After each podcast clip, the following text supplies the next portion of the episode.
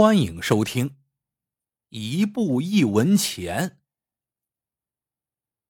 从前有一个姓索的财主，这家伙是个守财奴，乡亲们给他取了个外号叫“锁公鸡”，说他是属铁公鸡的，一毛不拔。这年，村里逢着罕见的旱灾，地旱的都裂了。村里的几口井也接二连三成了枯井。奇怪的是，村里的井都干了，只有索财主家的井水还挺充沛。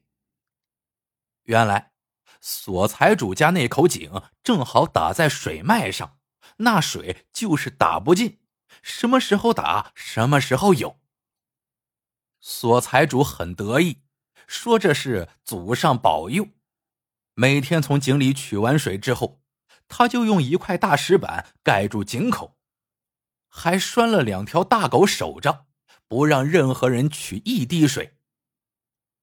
村里有个老太太实在是渴坏了，想拿个瓦罐打口水喝，水没打着，却叫索财主的狗给咬伤了。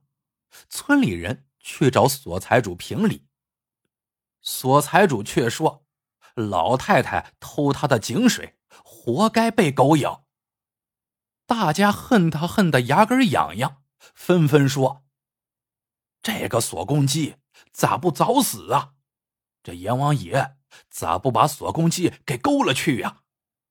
还有人说：“这个锁公鸡，等他死了，我们谁也别给他抬棺，叫他尸体摆在家里，臭了也没人理。”这些话不知怎么传到了索财主的耳朵里，他听到后嘿嘿一笑，故意在大街上说：“我姓索的，三十年、五十年的还死不了，到那时候我的财气更旺，还愁没人给我抬棺，只怕都争着给我带孝呢。”可没想到，索财主说这话还不到三天，他家。就真就死人了，死的是索财主他爹。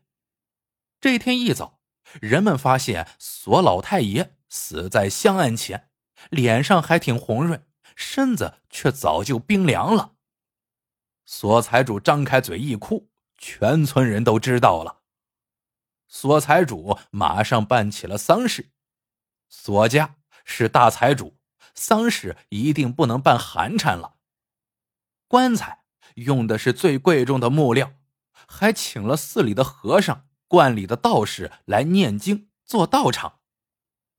可是，除了带孝的亲人，村里没有一个人来吊丧，灵堂里冷冷清清。原来，乡亲们都商量好了，索家的丧事大家都别掺和，看他索财主有啥本事。他平时一毛不拔吗？那就叫他爹在灵棚里多躺会儿吧。索财主家的丧事没了乡亲们的帮衬，果然玩不转。最让他犯愁的是，请不到人来抬棺材。这样下去，这遗体还不得烂在家里呀？没几天，索财主便沉不住气了。他一咬牙，放出话去：“谁给他爹抬棺？”就给一两银子。抬棺要四个人，棺头棺尾各两人，这一下就要耗费四两银子。索财主这回也算是下了狠心了。这个条件开出去，还是没有人来抬棺。乡亲们这会儿可算是摆开谱了。索财主一咬牙，又开出二两银子一个人的高价来。可乡亲们还是不来，再往上加，加到四两一个人，都没有人愿意抬这个棺材。索财主实在没法子了，只好让乡亲们自己开价，不管什么价，他都答应。乡亲们开出了价，给索老太爷抬棺材要一步一文钱，抬到坟地有多少步？就算多少钱。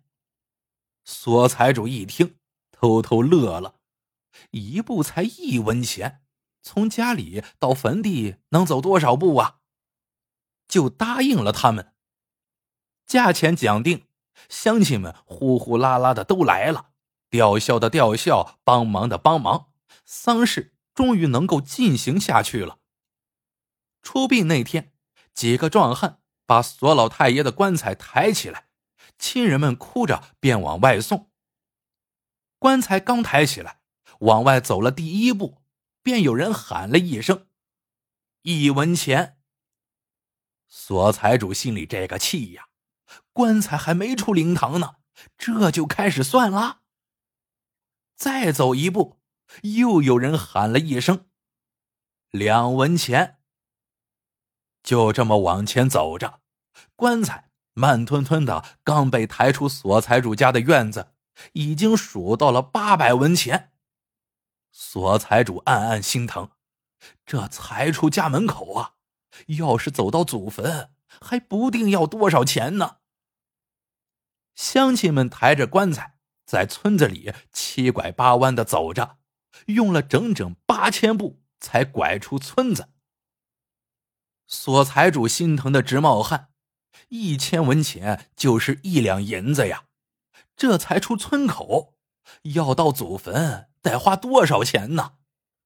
他这才知道自己上了当，一步一文钱看起来少，真要算起来。那可就多了呀！乡亲们抬着棺材向索家祖坟的方向走去。一路上，索财主心疼的都没心思哭了，跟着他们的步子算多少钱。走了半个时辰，众人来到一片荒地，这是一片乱葬岗，那些客死他乡的人就在这里入土为安。索财主突然高喊了一声。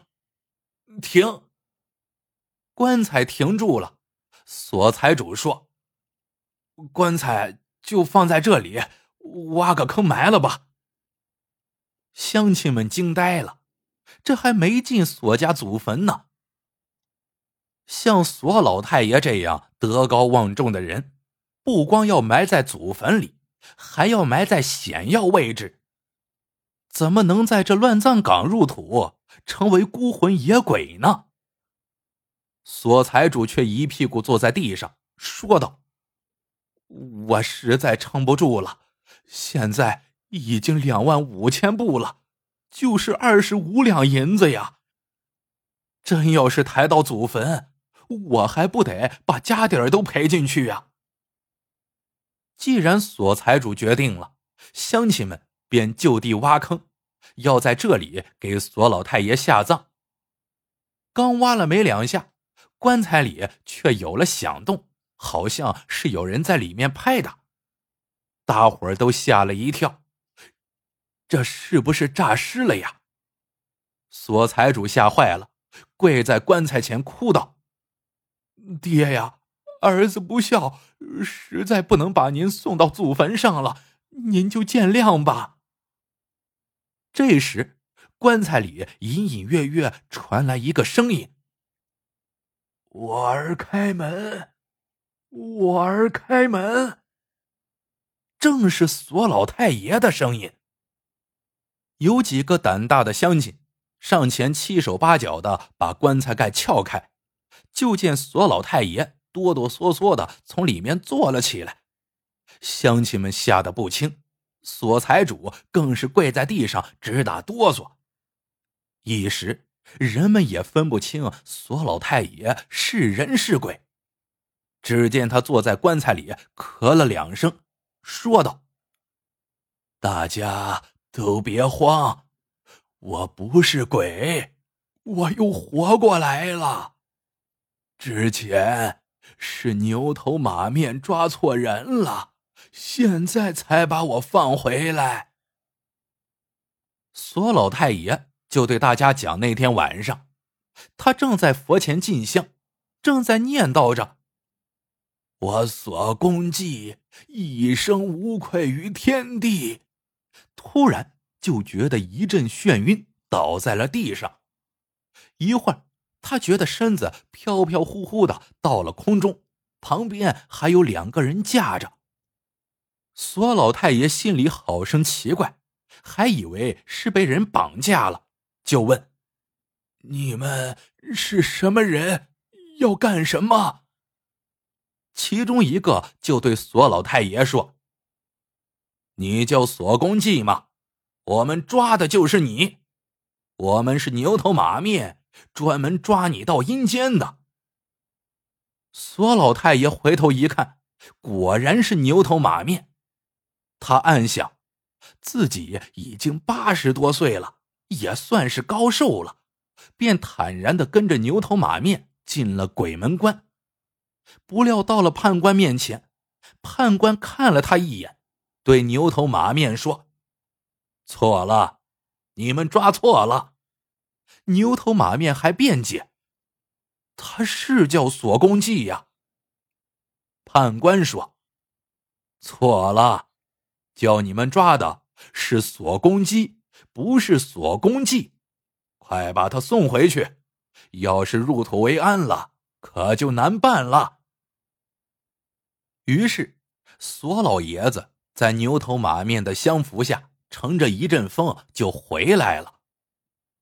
索老太爷说完这段奇遇，索财主在一旁吓得脸都黄了。索公鸡就是他的外号呀！原来牛头马面来抓的是自己呀！要不是错抓了父亲，这会儿自己早已到阴曹地府了。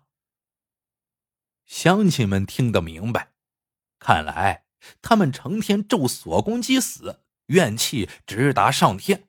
阎王知道了，真要来抓人呀！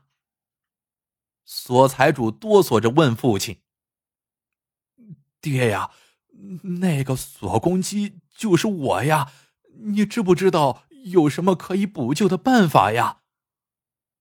索老太爷想了想，说道。我以前倒是听长辈们说过，有些人早逝是因为损了阴德，如果能在三天之内补其阴德，就能挽回阳寿。索财主心想，为了保命，多积德吧。以后，索财主便把自家的井给敞开了，乡亲们。可以随便来打水。